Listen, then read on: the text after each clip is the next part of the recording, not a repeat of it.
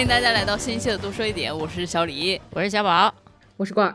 这今天我们要聊的这部电影呢是《巴比伦》，然后我们之前已经在节目公告里面已经预告过了，就是从我们最近聊的这些电影啊剧啊来看，好像这部电影是我们最近聊的最受争议的一部电影，就是评价比较两极。嗯，是真的评价两极吗？确实吧，虽然豆瓣是八点零啊，这个评分它对啊，好像是很高分从了。七点多涨上去，但是看烂番茄确实骂声一片，外面的人骂得很很凶，然后票房也滑铁卢了。哦，居然这样！我好像看了一个数据吧，就是说，呃，巴比伦的这个票房预期都没有达到他们一开始的预计的预期。当然，根本不要去谈它的这个制作和这个票房的这个产出比了。我估计它现在的票房不到它制作成本的四分之一。哦，哇，哦居然！待会儿你们好好告诉我，就是外网上面，就烂番茄上，大家都因为什么骂他们？嗯，对，因为其实这个电影我们三个人看完了之后，整体上来说的观感都还是比较喜欢的，对吧？对啊，推荐大家去看，真的，我这两天都已经跟好些人推荐过了。那要不您先来讲一讲，就是这部片子到底都讲了啥？有要我说，可是问题是每次我用我的方式去概括，就要么就大家不知道我在说什么，要么就想打我。但这个环节好像是我们的听众都还挺喜欢的一个环节。哪里喜欢啊？想打你推推 搡搡啊，来。来来来来来了来了，好的，我说啊，就是，哎呀，这就是一个电影人拍的电影人怎么拍电影的故事。哎呀，那个那个，我我记得好早之前，我很喜欢博尔赫斯在自己小说中写过的一句话，就特别绕，但又特别文艺啊。那句话就叫做“在那个做梦的人的梦中，被梦见的人醒了”。哎，一个套娃。所以我觉得这部电影也有一些套娃的嫌疑啊。就用我的话来说，就叫做在那个拍电影的人拍的电影当中，被拍的那个人糊了。哎呀。是真火了，还死了呢，对不对？嗯，所以就呃，核心故事就这么一说，大家应该也能脑补个七七八八。就是上世纪二十年代左右的这个好莱坞，从默片转为有声的电影这个过程当中，那些男男女女的起起落落啊，是一个群像故事。啊，我发现你选男男女女这个真的是有一点精准哦，不太清楚。那不然它应该呢是男男男女的起起落落。啊，对，一个女主若干男人，呃，起对对。对对对对对对，嗯，瓜儿对剧情有什么要补充的吗？本片也不涉及什么剧透，因为刚刚小宝说他死了啊，还大家还顿了一下，没有什么剧透，毕竟都是上世纪二十年代的，也没人活到现必在必。然会死。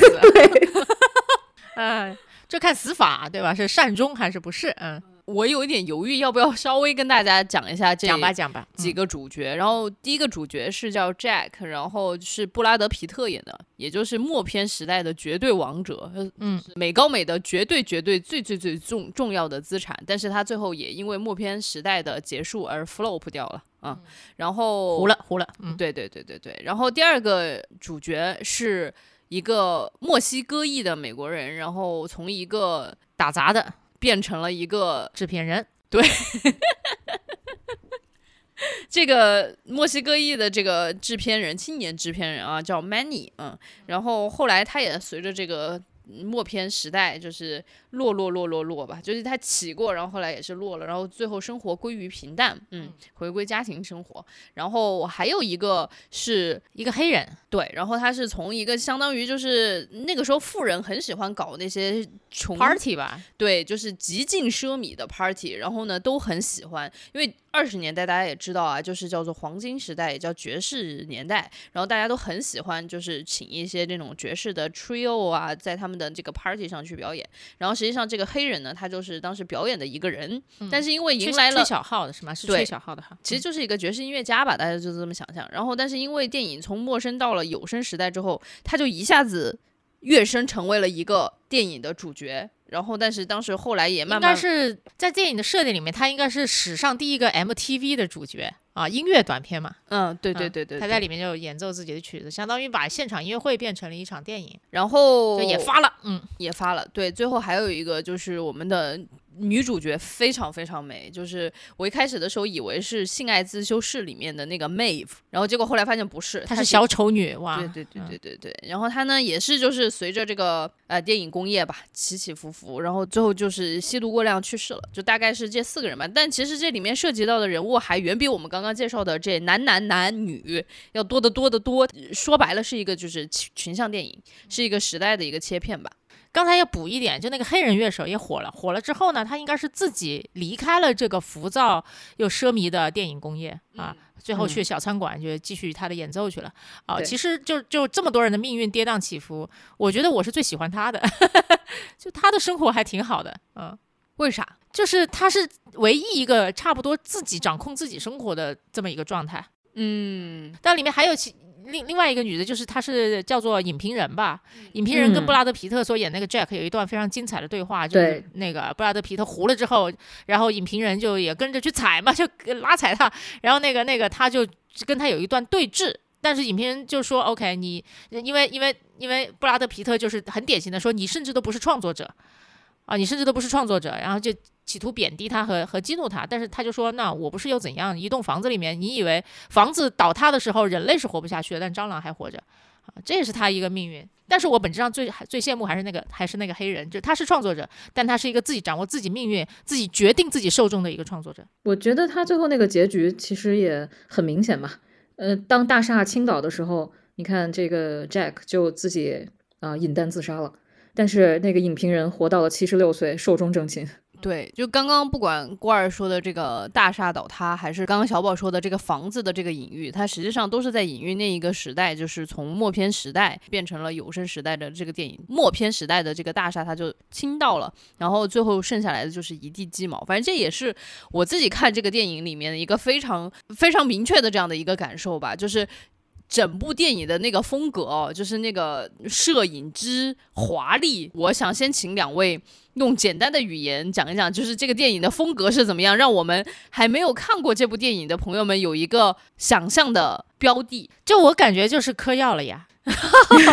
就是呃，之前李安有一部电影叫《五十多克》，他就拍那个嗯五十多克音乐节的，中间有一段他是呃想了很多办法，我希望能够在荧幕上面完整再现一个人使用迷幻剂，然后他的这个视野和精神世界会产生什么样的变化。嗯啊，我觉得李安的拍法都比较细腻，他但是像这个电影就完全不给你那个从啊，对吧？那个起，他甚至都没有给你一个这个药起效果的过程，他上来就把一瓶颜料，然后混着迷幻剂泼你头上，就这这就是我的感觉。关儿呢？我觉得有点像 freak show，然后也像淫乱嘉年华。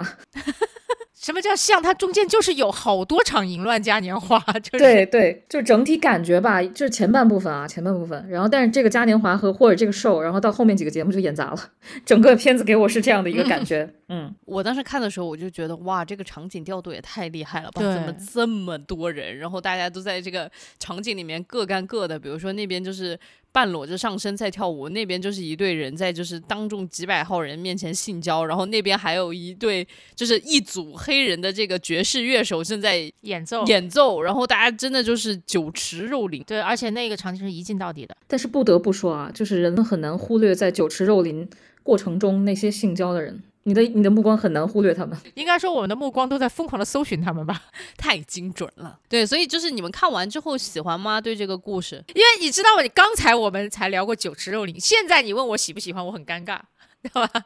我只能说我喜欢，啊、而且我坦诚的说，这酒池肉林拍的不错啊。但是还有更那个的哈，就是就是这个片子除了酒池肉林的这种视觉冲击非常的大之外，它也有一些奇怪的恶趣味。说老实话，上来确实第一个故事是关于那场巨大的淫乱 party 的，但是在那之前有一个场景是男主拖了一头大象去这个 party，运这个大象的过程当中出了很大的问题，大象还当众。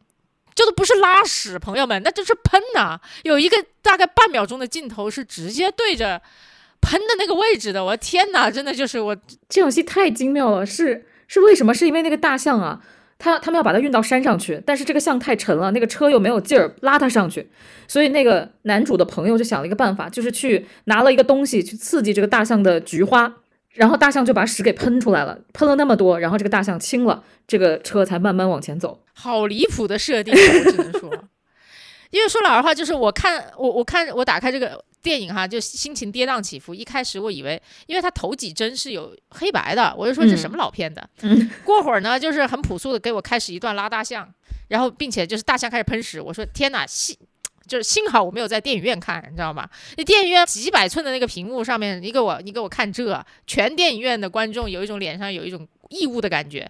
好，过一会儿呢，他又酒池肉林，你就觉得哇，这一切要是在大荧幕上该多过瘾啊！就反正就情感跌宕起伏。除了这个之外，还有就是女主小丑女哈，就是很漂亮但也很疯的这个女的，有一段当众呕吐的场景，而且就是又要吐到一个人一身，这这段就让我想起了那个呃叫什么来着？悲情三角啊，《悲情三角》里面有一段，那有一段就是那个吐的，就是很离谱。后来我看了导演采访，那导演采访说那一段其实特别难拍，是因为他拍一条都要拍个三四十遍一个场景。他说如果你让演员持续这么吐是不太可能的，所以他是拍的很辛苦。然后我就想到这个场景也是，我的天呐！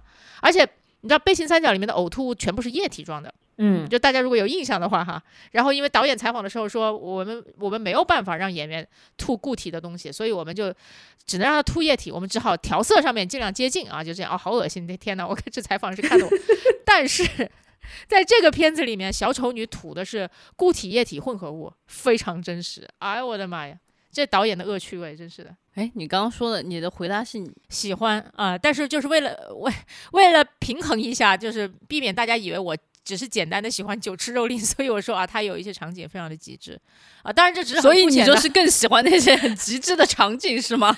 我觉得就是能够能够。驾驭这些已经很了不起了。你刚刚明明说要平衡一下，怎么我觉得越走越极端？对对，对不起对不起，我没有一些奇怪的审美。好了好了，故事我也很喜欢。没事，你有这样奇怪的审美，咱们的观众也接受，我和罐儿也接受，好吗？我们是一个非常 包容的这个播客节目。谢谢你们爱我啊！真的，呃，后面人物和故事也好，但是咱们待会儿再展开说，好吧？我好好由浅入深嘛，笑死了。好的，最肤浅的东西我已经说完了，谢谢大家。呃，官儿呢？我我不知道你们之前看没看过他的那个电影啊？一部是比较有名，就《暴力鼓手》，还有一个是那个《拉拉链》。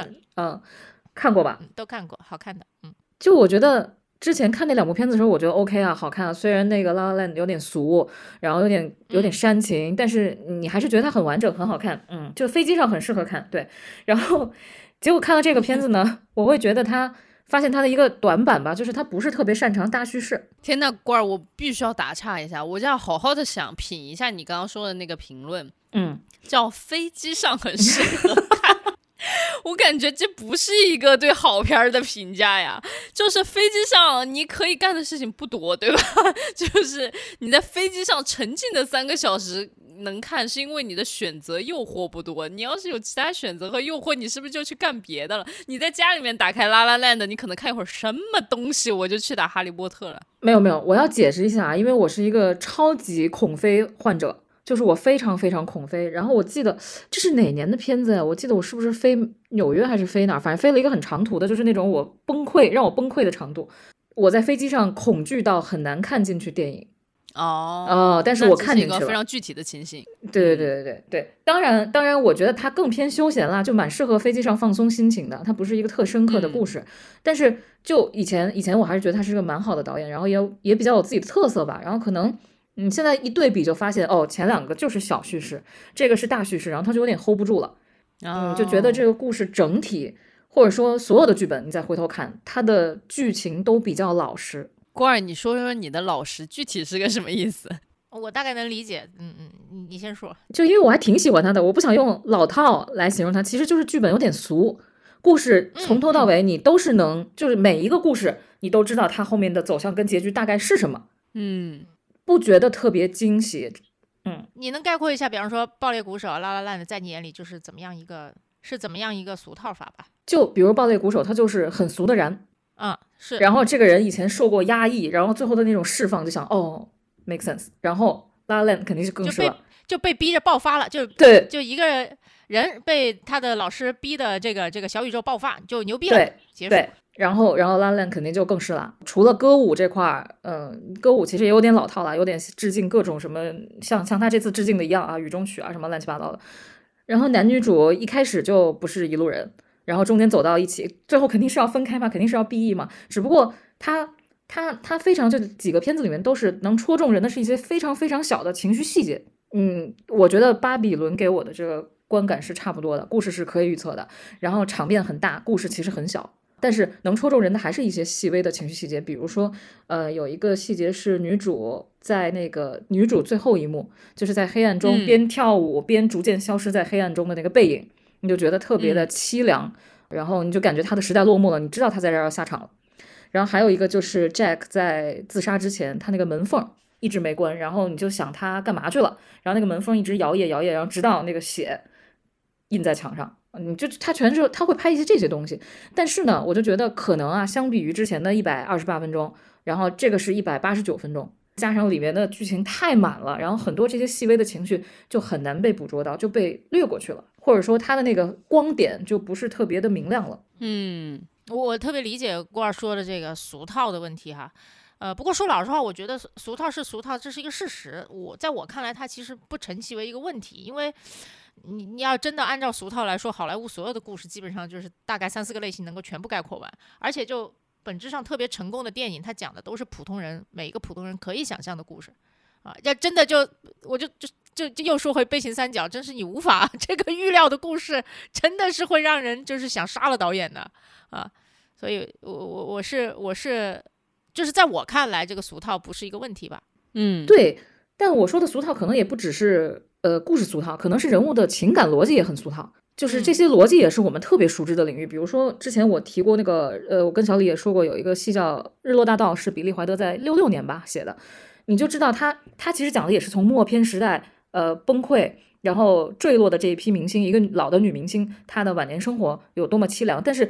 所有的故事你也都是能预测，但是它里面的桥段跟情感的那种复杂度和那种细腻的程度，你就会觉得哦，好惊艳，就会让人有这种感觉。嗯，OK，那小李你觉得呢？就坦白来说啊，我对那个导演过往的作品没有什么研究，就是看完了就看完了，就是就是没有想太多。那个时候咱还没做这播客呢，就是 看完就看完了哈，就不需要聊。哎，对，所以就是我觉得就可以把我当成是一个那种被朋友半途拉进了电影院看。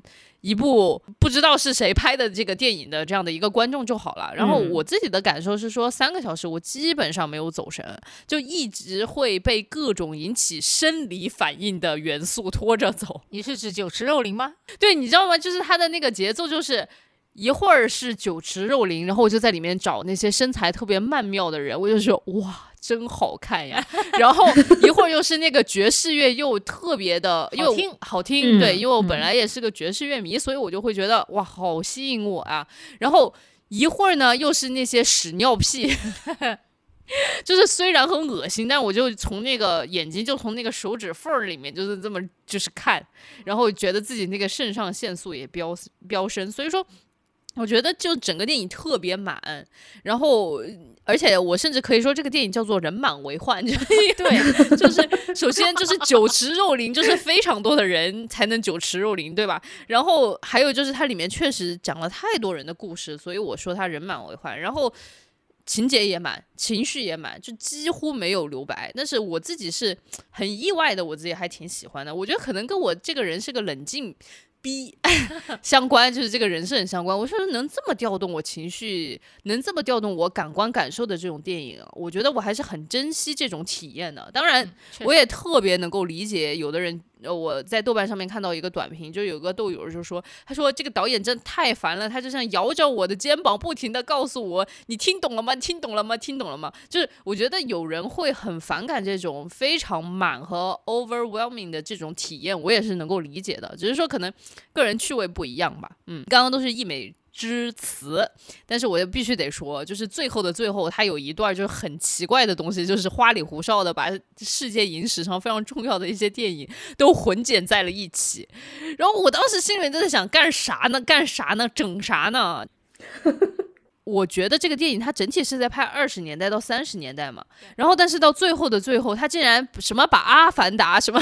把那些黑客帝国的经典片段全部都剪进去了，我真的就觉得导演疯掉了，你知道吧？对啊，就是我觉得这这也感觉到像嗑了药一样。对，我就当时就是我在做梦呢，我在做这个，就是我在进入你帮我造的这个电影梦里面，你干嘛在最后用这些混剪把我突然叫醒啊？就是哎起来了，我到现代了，到现代了，下车啊！就这种感觉，我当时就有点生气，你知道吗？然后还有就是这个好像也跟。非常多的评论在批评他的这个点能够不谋而合起来，因为很多人就说他这个就是完全就是在讲他自己自嗨的一些事情，嗯，自嗨的一件事情，他自己多么的热爱电影，这就是他自己给电影的一封情书。但是你写的这种情书没必要让大众知道，你自己爱你自己就得了，对吧？你也不用花几几千万来搞这个东西。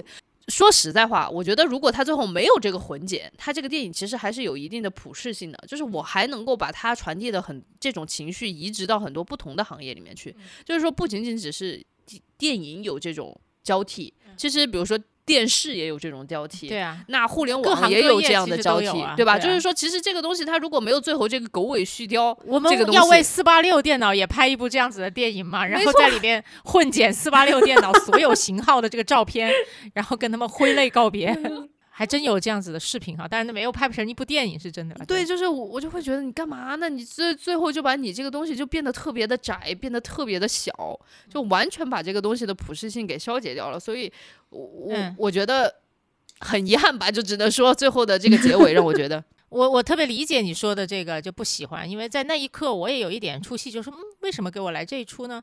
但后来结合着，就比方说他前面拍的几部电影，尤其是《拉拉烂》的来看，其实我觉得这是导演的一个母题哈，他在自己的自自己的母题上面倾注了非常多甚至过多的这个心血啊、然后就行使了他作为一个导演的特权。然后逼着我们所有人陪他一起过了一遍他的母题，我不知道他此刻的心情是怎样子哈，就是，呃，他是觉得就是说，哦，去你妈的，对吧？我就是要过的母题，票房去死！那我也挺佩服他的，他的母题很简单，其实就是创作者的牺牲和悲悯。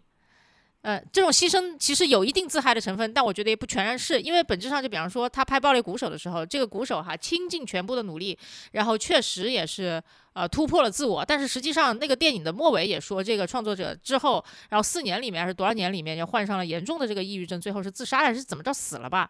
就是这一切值得吗？他其实也是在问这么一个问题，但是不管值不值得，创作者就是就是去做了。我觉得他也是在用这种这种有一点自毁的行为哈，然后也也是在验证自己对这个母题的就思考和拷问吧。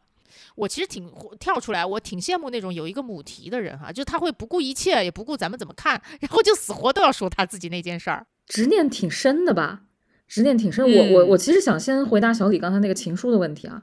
我是觉得，如果这段混剪之前是一部非常非常精彩的影片，比如像《爆裂鼓手》这个精彩程度的话，大家不会这么厌恶这个事情，撑死觉得片子都这么好看了，你想玩就玩吧，对，你想玩什么题都行。但是片子又，尤其后半段有点真的是有点泄气的，所以我觉得大家对他的这个容忍度就你干嘛呢，对吧？你都拍成这样了，你还在这玩这个，凭啥呀？就是还我票钱。嗯我觉得大家会有一种这种，嗯，就把阈值给降，呃，拉高了。对，相当于前面的铺垫和论证不够到位，后面强行上价值哈，就有点上不去啊。，对，对对对，顶得慌，有就觉得，点顶对，顶到了。哼呃，跳戏。不过我我有点好奇哈，就是前面就是就是郭二说自己挺喜欢这个电影的，但其实听你们前面说的好像比就是批判为主，你们咋了？是恨铁不成钢的意思吗？没有没有，也也绝对谈不上恨铁不成钢，因为作为创作者，你让我拍，我绝我绝对拍不出来。咱有一说一啊，就是真没资格去恨铁不成钢。我觉得嗯，可能，我觉得我这个喜欢比较私人。嗯，我比首先我比较喜欢悲剧，喜欢 BE，然后喜欢那种就是它这个盛宴到高潮突然就落幕了，我特别喜欢这种感觉。你就觉得那个有点像坐，虽然我不喜欢坐过山车，但我坐过，就有点像过山车到了最高的顶峰，突然向下冲的时候，你心脏感觉悬起来的那一个胃都飞起来那种啊感觉，失重感。你就觉得人特嗯别的无力啊啊、然后我就特别喜欢这种感觉，我觉得这是一种私人口味吧。但是客观来讲，你又觉得所有的，包括影评里也好，包括你自己看到的那些缺点，它就是客观存在的。就比如说刚才小李说的那个 overwhelming，我觉得太对了，它目不转睛的同时，让你没有气口喘气啊。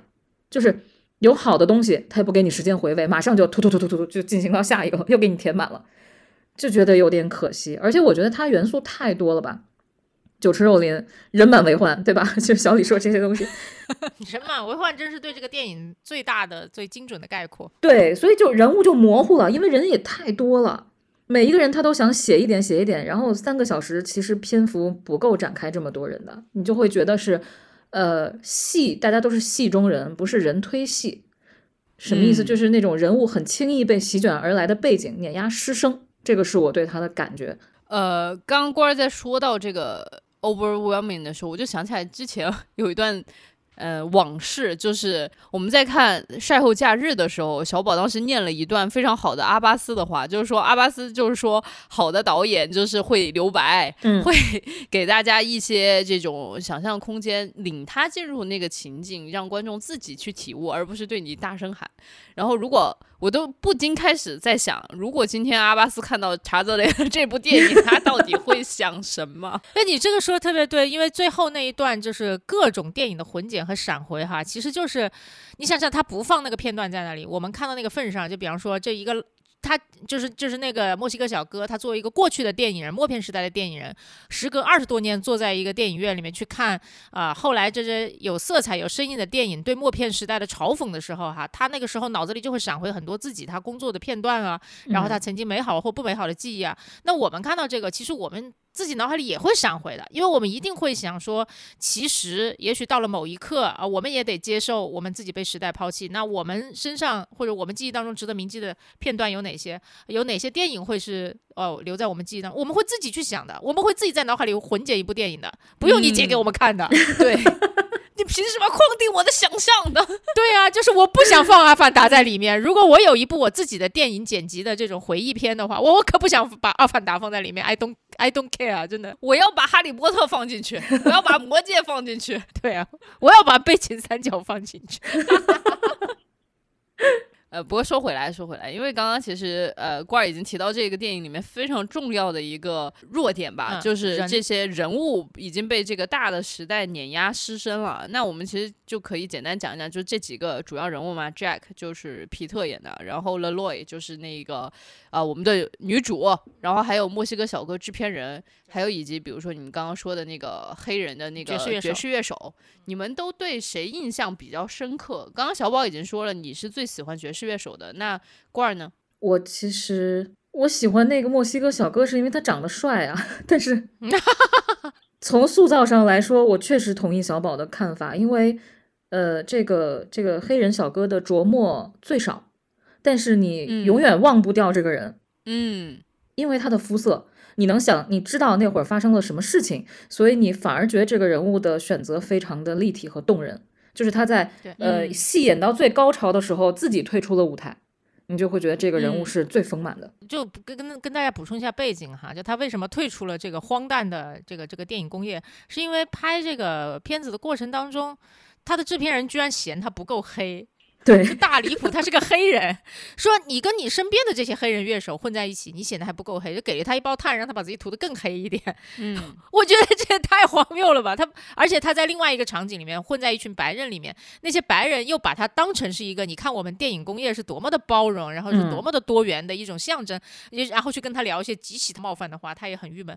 所以就是这种巨大的拉扯让他无法自洽吧，所以就他就退出来了。呃，我觉得退出来之后，他这就。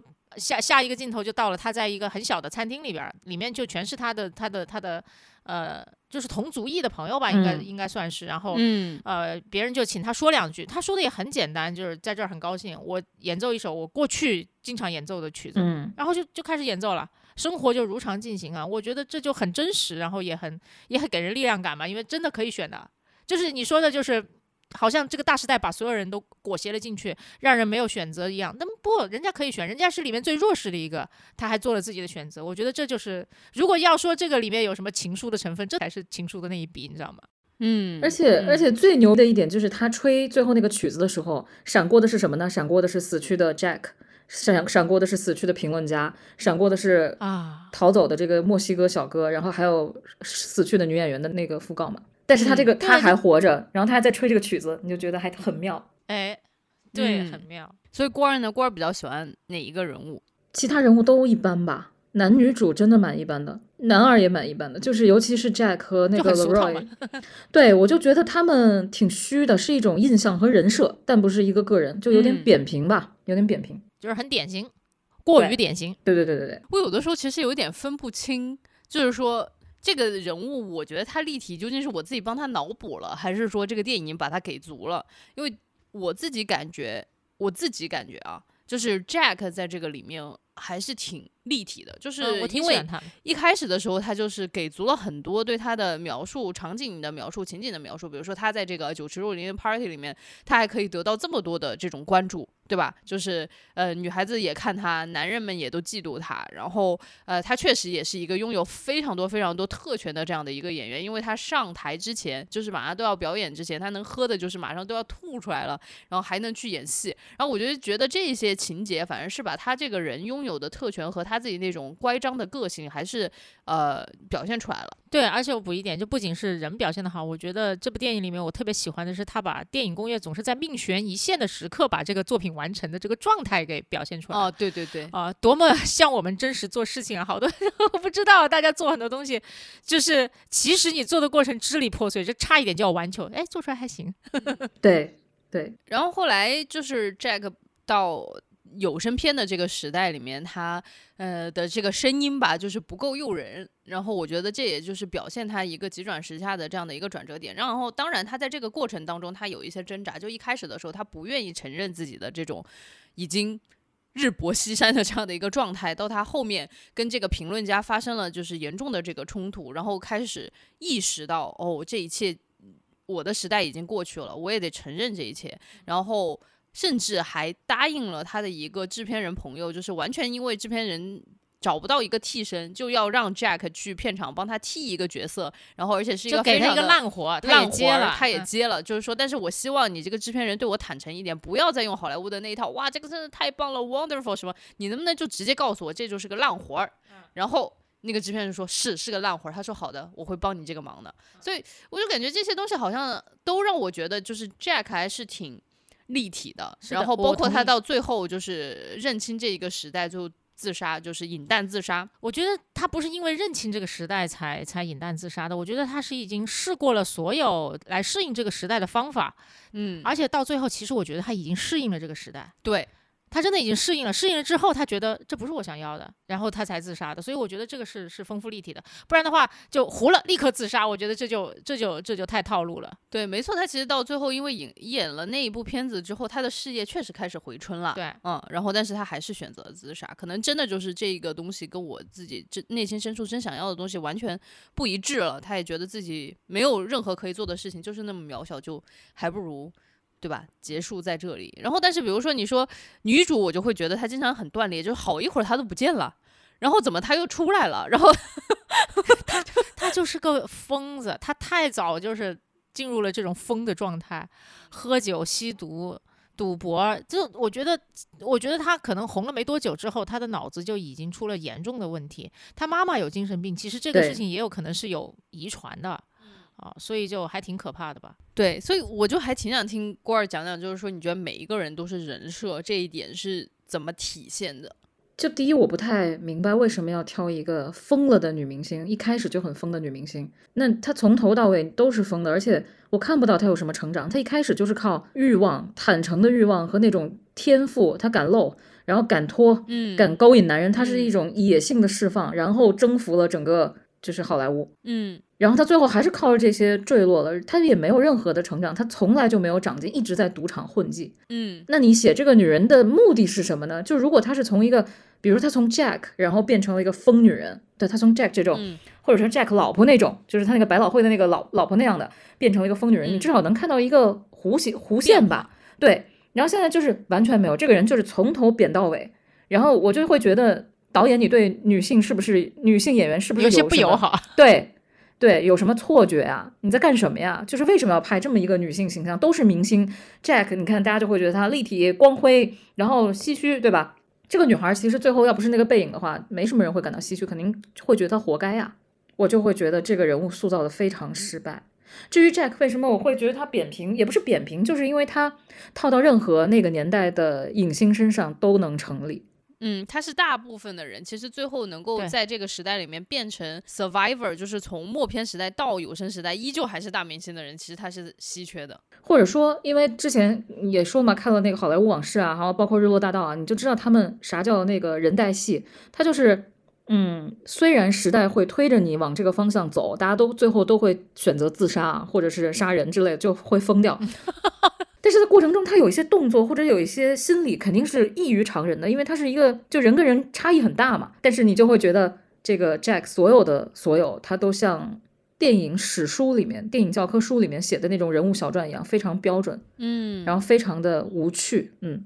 呃，我还其实也有一点想听一下官儿讲 Manny，就是那个墨西哥小哥，长得帅，长得帅，真帅啊！直到他后来梳了一个非常典型的墨西哥油头，然后在那之前都挺帅的，梳油头之后我就不喜欢他了。梳油头之后，整个人的性格也变了，但是反正仔细看那个脸呢，还是帅的。我仔细看了看，对我就觉得他的性格转变太大了，也能理解，也能理解他中间那个转变的点啊。人有钱了嘛，在那个年代，你有了钱以后，忽然暴富了以后，可能就是会对权力啊，对那些发号施令会上瘾，而且而且这种人专情于一个女人。对，我觉得这一点是我很不可思议的，就是你一切都变了，然后结果你还要专情于一个女人，我不知道这是不是一种男人的 fantasy。我觉得他没有专情啊，他中间也有别的女伴啊，你们看到了撒？至少这个女孩随时闯进他们家的时候，这个屋里是没有别的女人的，这个我就觉得很不可思议，真的不可思议。而且这个男的最后愿意为了她。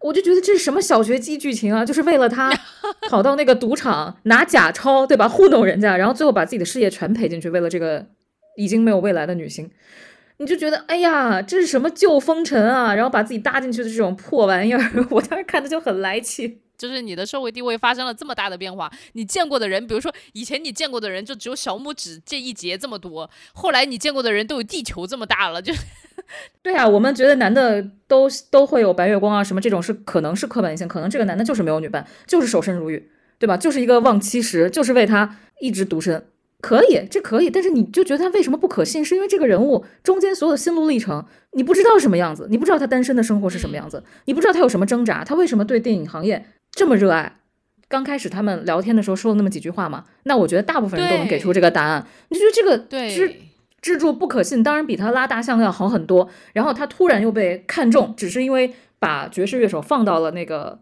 镜头里面，然后他就得到了巨大的这种制片的呃权利。这为什么呀？你就知道是故事该到这儿了，他该上那个台阶了，人就上去了，所以你就会觉得这个东西，这个人不生动嘛。不过那个年代确实是一个充满机遇和乱七八糟的年代。你你知道，在我小时候还流传着一些，你去某些地方，在那里打扮的漂亮一些，走来走去，你就会被星探发现的这样子的传说。这确实，确在我对吧？小时候就是流传这样传说，在我小时候那是传说，但是可能在我小时候，可能再往前一点，那确实是个事实。因为就后来香港四大天王也是用类似的方法，有其中也有人是因因为类似的方法是被发现的。嗯，然后再往前，我觉得有很多事情都会比我们想象的要容易发生，但那确实是不属于我们今天然后可以体验和观察到的一种现象。在当年确实是有，所以就拍出来反而就显得不那么真实，因为在今天的世界已经绝对不可能发生了。可能它的不真实也不是因为这些。首先啊，我我觉得因为这个片子太点了，从那个剧本到人物都太典型了，我们很熟悉一些事情以后，就会自动给他脑补，就会自动把我们知道的常识补进去。然后第二就是他确实没有任何的人物内心独白，你不知道这个人，但你看 Jack 就会有自己的挣扎，对吧？然后可是这个这个墨西哥小哥明明作为男主，但是你不知道他一个人的时候在干什么，嗯，完完全没有，他不断跟人社交，你只能看到他社交场上一些假面，所以你就觉得这个人我不信。嗯，确实好像整个这个电影里面没有没有没有什么人有就是他自己独处的那一面。我觉得有一个有意思的地方呢，就是比较接近独处哈，就是女主和男主在车上面，他们在纽约街头偶遇，然后就一起坐车，然后这个女孩就拉着这个呃墨西哥的男生去看了一下在精神病院的妈妈，完了之之后出来，他那个故作潇洒和坚强的那个状态就有一一瞬间是卸下来了，所以他在车上说了几句。丧气化，在全片里面，这个女生一直是一种，也不能叫乐观，基本上就是一种亢奋的状态。嗯，但是在那一个瞬间，她是不亢奋的，她是平静甚至沮丧的，所以那里能够感受到一点点的真心话。但同时呢，也看得出来，这个男生在面对这女生几句真心话之后，他其实没有太多的反应。嗯，其实我就觉得这男生就是一个想要在这个。快速生长的电影行业里面，然后获得一些跟着他一起快速成长，然后获得一些名声的一个普通人。嗯，他就是一个普通人，他可能就没有想那么多。然后在他进入这个行业的时候，曾经有一个女孩，然后跟他一起坐在吵闹的这个 party 里面啊，就着这个药劲儿聊了一下理想，然后他就一辈子记得了。这是个普通男孩啊，太普通了。嗯，我同意郭二说的，其实都是脑补。你知道我特别擅长脑补的，就是一个普通人在这个状况下他会怎样？他不会怎样，你知道吗？对。这是我的脑补。我觉得就像你们说的，有好多东西，就这部片子已经人满为患了，剧情又这么饱满，然后还要靠我们很多脑补。但我觉得能引起大家脑补，也算是一种成功吧。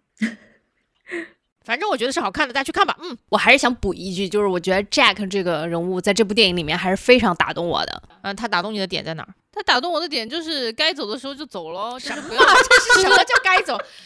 你觉得他该走了吗？请问？就是呃对他可以不用走，但是他自己觉得他自己该走了。嗯，就所以我的那个点就是嗯在于他可以不用走，就是比如说他还可以缠绵十年，就是六十岁、七十岁还搞自己是不老传奇。所以让你觉得就对他这种告别有种敬畏感，对吧？啊，对啊，就是我就觉得他的嗯选择，这是这就叫做这是他的选择，这 make 他一个独一无二的 Jack。因为我相信，其实有很多人在那个时代里面都像 Jack 一样，就是适应不了这个有声时代，然后非要努力去适应，然后适应不了他就泯然众人矣了。然后但嗯是这个嗯 Jack 他就是没有让自己最后泯然众人矣，他适应了，然后结果觉得算了，这不是我想要的，就自己给了自己一枪。所以我就觉得他还是算就是比较那个的的人物。说老实话，，我不能认可他的这个选择，但是我非常敬畏这样子的选择。嗯就切腹吗，对，我不认可。对，然后我也我是你，我也绝对不这么干。但你对这么干，对对我觉得你牛逼，牛逼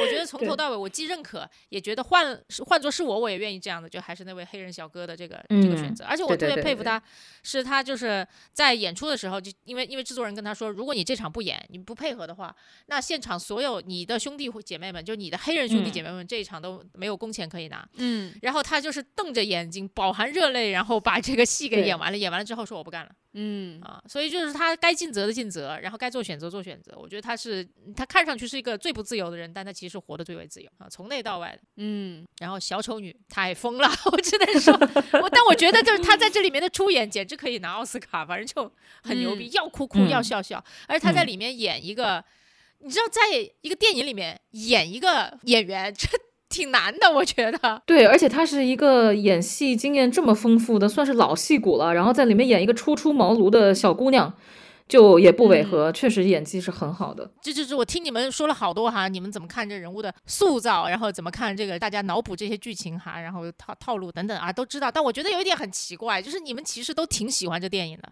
是不是都挺喜欢？说 怎么就刀架脖子上了呢？不是，我不是逼你们说你们喜欢，是你们之前确实说喜欢，但是我聊到这儿，我就忍不住怀疑你们到底喜不喜欢嘛？喜不喜欢？呃，我挺喜欢的，我是说挺喜欢的。就是，所以我觉得有一个东西很有意思啊，就是你让我们理性去看，这电影里面全是毛病，但你感性上面又忍不住还挺喜欢。好，你能不能说说到底什么让你们喜欢？你肯定能，肯定是让你们想起了点啥，你觉得喜欢嘛，对吧？我就很肤浅，感官上好看。还有吗？还有就是，我就挺感慨吧，就是呃，盛极一时，一地鸡毛。啊，呃，就是这种感觉让我觉得就是很唏嘘，因为其实我不知道啊，就是听众朋友们的年纪是怎么样的，反正我们就是三十三十来岁，其实是经历过，就比如说内地娱乐圈极盛一时的这样的一个时刻。我可以跟大家说，我现在听的歌都还是二十年前的那些歌，嗯就比如嗯。说周杰伦、林俊杰、王王力宏那个时候的那些歌曲，然后到现在的歌，我觉得几乎没法听，就很很少有新歌让我觉得特别牛逼的啊，所以我就嗯会觉得就是说，哎，你看吧，那个时候就是就跟默片一样，大家盛极一时，然后就是极盛转衰，然后其实很多人无法适应现在这个时代，他也不会再出来任何的新的作品了。然后你会发现，其实不仅仅是音乐行业，其实很多其他的行业也是一样的。我们以前的电视剧也很牛逼，对吧？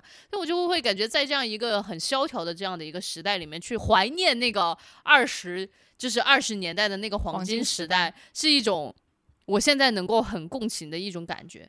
就虽然矫情，但还是能共情，对吗？对啊，然后而且到最后的最后，其实导演的那种热泪盈眶，就是哇，不管这个时代怎么样，每一个人进入电影院还是会为这样的一部电影流泪。就我就觉得这种有点天真，有点傻，有点的这种很天真的这种感受，我觉得还是很打动人的，就是有一种纯真，嗯在吧？你刚才说的其实是你其实有有围观过某个时代的落幕，对吧？比方说华语音乐，然后最盛最盛极一时的那个时候，那你有没有亲自参与过某一个时代的落幕？没有，或者接近的，就不说整个时代吧，就是嗯，我不配哦，好有吧有吧，就 是从一个我我感觉一种虚幻的、非常开放的，我们向世界相拥的这样的一个时代，到现在这样的一个时代，所以我就觉得这样的一个时代的变化，我也是能够在其中感觉到对吧？春江水暖鸭先知的这样的一种感觉。你是鸭是不是？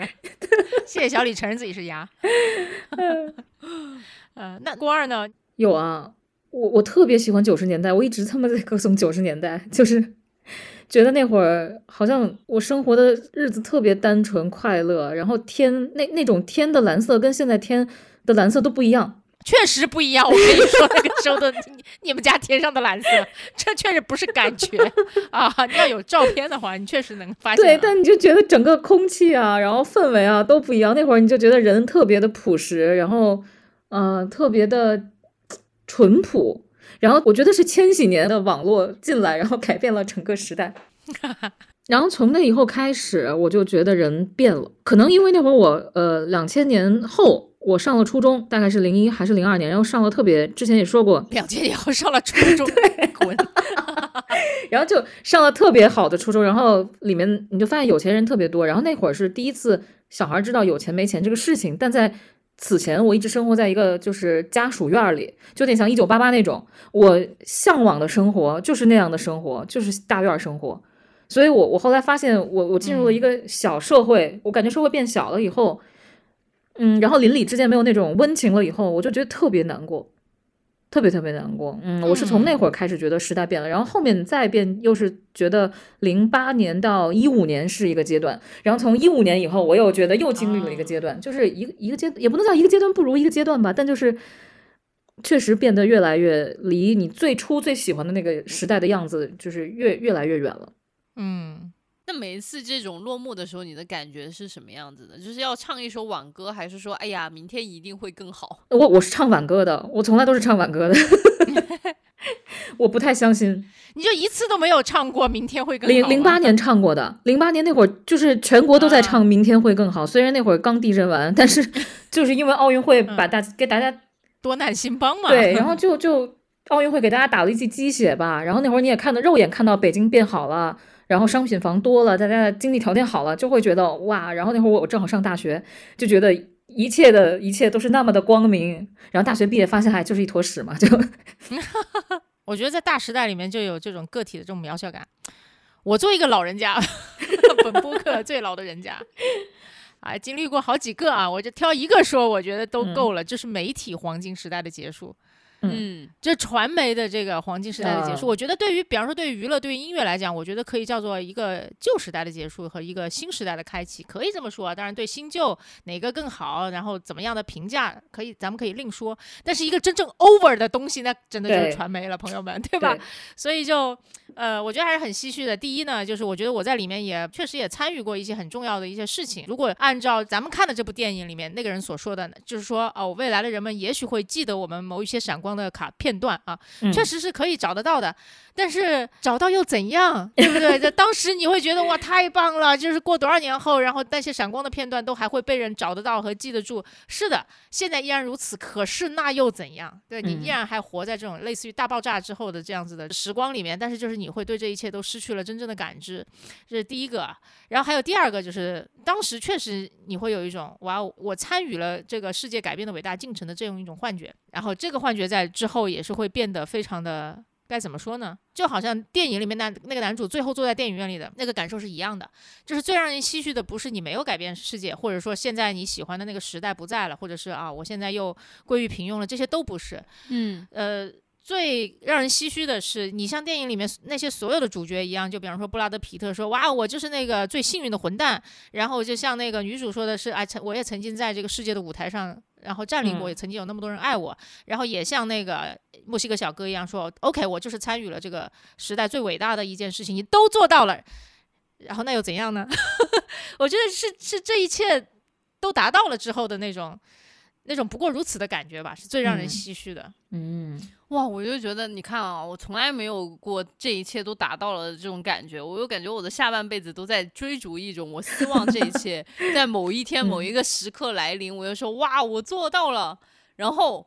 你跟我说啊，这背后是无尽的空洞，我就在想，那我为什么呢？对，然后那我在想，那我的动力是什么呢？我以后还靠什么往前活呢？我我觉得这就是电影的创作者尝试就是拷问大家的一个问题，也他拷问自己。嗯，我觉得小李，你还是要去拼命追逐一下这种感觉，就是那种失重感，一定要体会一次。我觉得人生体会一次以后就很值。虽然它确实改变不了任何东西，但就是体会一下挺好的。对，就是 Jack，我也很喜欢他，因为他就是说了，我没关系的，我已经是那个最幸，我曾经是那个最幸运的巴混蛋了，嗯对他，他你看布拉德皮特不是还演过一部电影叫《无耻混蛋》吗？你看这次他就演了一个幸运混蛋，对不对？嗯然后而且他去自杀的那一路上，你看到没有？他把钱都给了那个服务员儿嗯，啊，但他也不是说很丧气的给的，他真的是挺快乐的，他真的挺解快乐的脱了然后哼着小曲上着楼，对吧？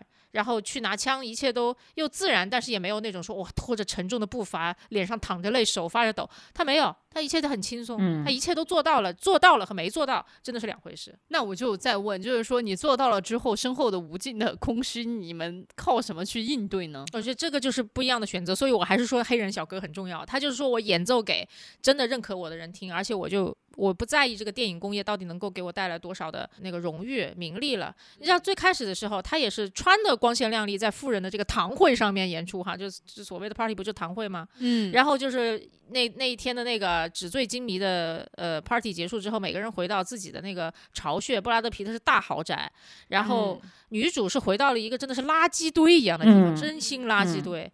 然后这个黑人乐手是回到了一个好像有很多人待着的一个地方，那里甚至连一张像员工宿舍，像员工宿舍一样的地方，他就靠那儿睡着了。中间他一度也是拥有了豪宅，但没关系，他可以回到原来那个生活去，他觉得 OK。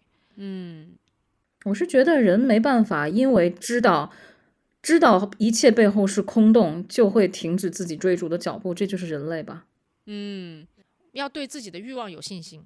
嗯，就是这个欲望没了，达到了之后，下一个欲望还会出来的，是吗？对，我觉得这不是件坏事，真的。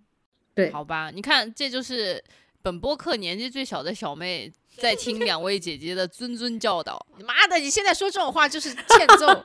捧杀。就是你想想，就是我觉得我们的听众可能有不少比我年纪还要再小，比我的阅历还要再轻，可能有很多人都会觉得说，啊，那你既然这么说，那我就不努力好了。所以说，其实我觉得我也是在就是借我之口问出来，可能更多年轻的小伙伴想要问的那个问题吧。嗯，所以这这是个嗯群像电影，里面每一个人都是一种答案。嗯，你这么说的话，就是说共居选择，那你看，就是你想要通往哪一个终点？对，但当然就是再说一个，我觉得也很有意思的一个点，就是说，呃。因为导演其实把这个最后拍成了给电影行业的这样的一个情书嘛，然后我嗯们就可以感觉到导演在这部电影里面丰沛的那种感情，对，就嗯是最集中的爆发肯定就是最后的那个 Many。过了二十年再看这些有声电影的时候，他的那个热热泪盈眶，就是我就很想问，呃，现在到底有多少人能为自己的行业如此的 感动，热泪盈眶？而且你们怎么来看待这种感动？嗯嗯，我我先说一下我自己吧，我嗯自己呃可能是一个这种所谓以前觉得自己是一个价值使命，呃，要驱动自己做很多事情的这样的一个人。嗯，是然后有有有有愿景的人是吧？对对对，有有愿改变世界的愿景呢？嗯，对对对，就觉得自己做的事情一定要为这个社会创造非常正向的价值，然后才呃觉得能够满意，每天才能安然的入睡。我觉得现在我心里面的想法是，拿到今天的工资，我又能够 安然的入睡。是吗？？小李，原来你是拿日薪的呀？周薪周薪，对，拿周薪的人，呸，胡说。可能说到了这个也是刚好三十几岁这样的一个年纪，你就会开始怀疑你之前的那种傻了吧唧的，好像觉得自己能够改变世界、被使命愿景驱动的那种想法了。我就不知道你们现在怎么看？我确认一下，就是你的状态其实是说你曾经是一个很有理想的有志青年啊，要改变世界，然后现在你其实是一个去他妈的给我发工资的状态，可以这么说吗？那当然也不是啦，就是因为这不太符合我对你的观察，说老实话，对你休想把自己打扮的像一个就是只讲钱的一个冷酷商人，你不是，为什么不能给我一盒黑炭粉？我此刻就把你给抹黑了。你就想想，咱们三人坐在这里聊电影啊，就是我们三个不忙嘛，朋友们。我们为了聊这个播客，每周其实要花一到两个晚上，然后要认真的看电影。这在很多人看来这是个休闲，可是就是在你忙起来的时候，还不如让我加班。然后我也坚持着要看完，并且在这聊。聊完了之后，小李和郭二啊，这个就是对不起，我没有参与，但是这这两位还要花呃三倍于这个录制的时间，甚至四倍于录制的时间把它剪出来，然后你说你是一个只爱钱的一个一个一个冷酷商人，狗都不信好吗？那我采访你一下，就那你怀疑我们坐在这里现在聊天的价值吗？你好烦呀！你就不要采访我，我有什么好采访的？你认真回答，小李，你快认真回答。我代表观众朋友们、听众朋友们问你一个问题：我很期待他的答案。你说啥？就是我怀疑我们在这里坐着聊天的价值吗？对对吗？嗯，不怀疑这件事情，因为就是我个人的成长肉眼可见。当然，我觉得这种成长 小李又陷入了，就突然学习人格上升了。只要能让我有所学习，我就觉得有所价值。但是你发现了吗？就是这两者之间其实是有巨大的落差的。就是以前我想的是说我能改变世界，然后现在我不怀疑这件事情的价值，是说我觉得我自己个人能稍微有一点点成长就行了。但是这个我们做这个小博客到底能不能改变世界，那就谁能说得出来它能不能 改变呢？对吧？嗯所以就是我就觉得，就从一些很多宏大的想象当中，就是变得越来越具体起来。可能就有的时候你不不会再去提那些很宏大的东西了。嗯嗯，不提就是你久了不提之后，你就会觉得啊，它还存在吗？就嗯是你还曾经为它感召，你还曾经被它感召过吗？嗯还是说这个世界上还是有其他人还被这种宏大的东西在感召着吗？你就会开始问这个问题吗。郭二怎么看呢？你有那种被什么东西感召，然后想要投身的这种感觉吗？曾经有过吗？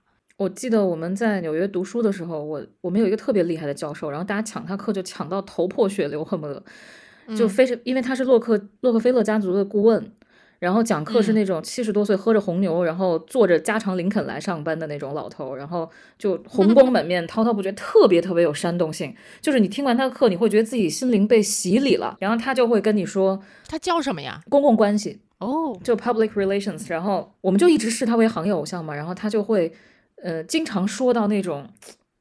哎呀，怎么说呢？就非常高昂，情绪高昂，然后大家听的都热泪盈眶。一个课而已就能听到热泪盈眶，就像演讲一样。嗯就 I have a dream 那种，你知道吗？然后就 你就会对你的行业产生一种特别敬畏、崇拜的感觉，呃，然后它会让你在其中产生很多使命感和那种感动，就觉得天呐，我在做一个什么样的行业，我好了不起啊！然后等到后来毕业，我去给他的学生，也是我们另外一个教授去打工，完成了一个还挺棘手的 case 以后，大家就觉得特别想庆祝，因为都是刚毕业的学生嘛，然后嗯，呃，就觉得是不是要请客啊？这个教授，教授就说我真的很想回去跟我老婆一块儿喝点小酒躺着。他说你们为什么会这么激动呢？然后我们就说我们的这种使命感。他说这就是给人擦屁股的工作，就是个屎活儿。shit job 呀。他说能理解你们年轻会把一个工作上升到这种价值吧。他说但没必要啊。当时我们觉得他好无聊啊，冷酷无情的中呃中老年人，对吧？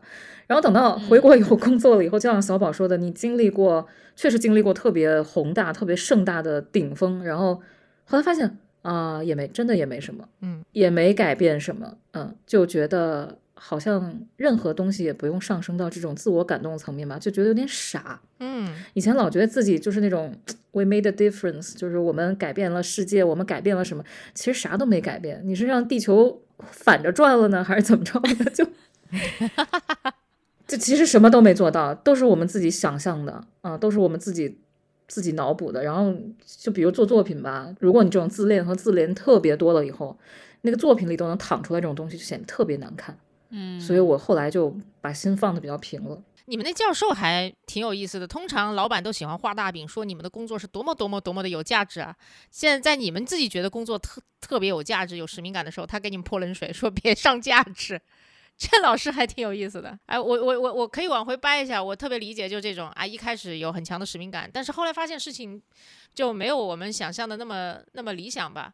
啊，然后它会有一个回撤的，呃，价值上面回撤的一个环节，但我觉得又不用撤那么多。说老实话哈，嗯我这里可以讲一个故事，就是呃，我有一个朋友是个导演，然后他呢曾经也一度相当的落魄，差一点儿书就没有念完啊。然后呃有一阵子他就在我家散心和休息的时候呢，就没有什么事情干，我就让他呃给我的同事嗯或者是去一些什么朋友的。咖啡店里面就放放自己的小片子，我就说你的片子是需要观众的，哪怕四五个也挺好的。他也觉得 OK，他一点都不介意我放片子只有四五个人看，他就去了啊，放他拍过的三四个小短片，并且到处宣扬我可能以后就不拍了，你们能看快点看啊，以此都只能吸引来几个人。哼然后就在这过程当中呢，就反正也认识了一点点朋友。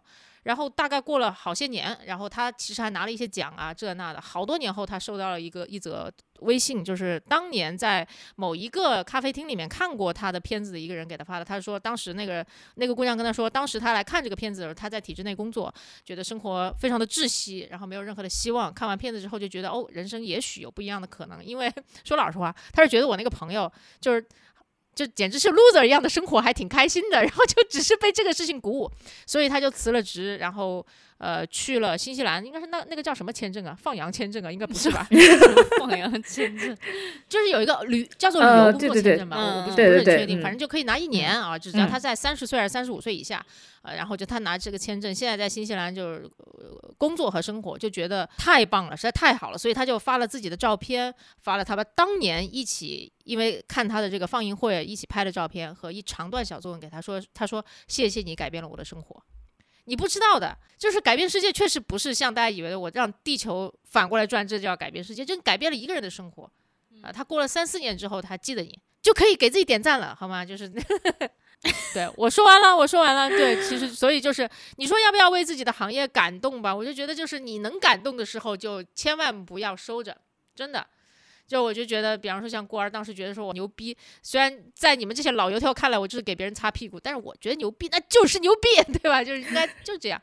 对，我觉得说到这里，其实这也是为什么最后我们说喜欢这部电影的原因吧。嗯，他坦坦荡荡的为自己感动。对 他啊坦坦荡荡为自己感动，然后就是呃，也相信着就是未来有人在看到他们做的这些东西，可能还是会热泪盈眶。所以就是我觉得，就是人可能内心深处总还是有一点点小火苗。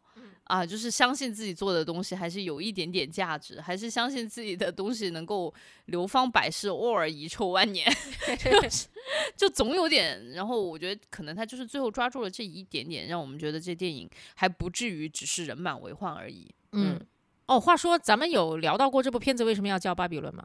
没有 你们知道他为什么要叫巴比伦，或你们推测过吗？推测过吧？空中花园嘛，就就是从从由盛到衰嘛，大概是这么个意思吧，一场幻梦。对，而且就嗯很妙。刚才我也特意查了一下，就所谓巴比伦的这个空中花园，叫做第一，没有找到任何具体的地理位置；嗯第二，就是没有任何真实的就是有据可查的历史记录。嗯，这，然后也没有任何在考古学上面的遗址啊、证明啊，啥都没有。但是嗯所有人都知道，这也太牛逼了。我觉得他也在隐喻电影这件事情啊，就是其实很多就是纯虚构，呃，可是他却流传至今，并且激励着很多人，太妙了。哦嗯你说这句话的时候稍微有一点点的感动，但是结果想起来也很残酷，都是假的，结果你们都在为一些假的东西感动。不重要啊，对吧？感受是真实的，嗯对对对对对对对对对对对，嗯，嗯、那我们下期已经定好了聊重启人生，对吧？是的，啊，是吗？重启人生是什么？是一部日剧十集。妈呀，十集！你让我什么时候看？真的，你们再逼我，我就要去抖音上面刷三分钟看完一部剧了。真的，好了，哎笑死我了。也许有人会骂我，你都有东西看，你有什么好骂娘的？对对对对，好的呀，感恩这个时代吧，我说啥好呢？真是的。好吧，那我们就是期待一下下一周呢，小宝到底有没有看完这十集的电电视剧？大家就听他胡说八道的程度。很有可能我在聊的时候根本就没有看，开始胡说。也希望大家去看一看这部电呃这部日剧，也是近年来一个非常非常高分的日剧了。而且它其实还是日本本土这个出品制作的这样的一部电视剧啊，不是这个网飞的这种外来势力 在日本市场搞的一个大活儿。好吧你这我这一句真的太妙了。好的，那就是我们就下期再见喽，朋友们，下期再见，期再见，拜拜拜拜拜。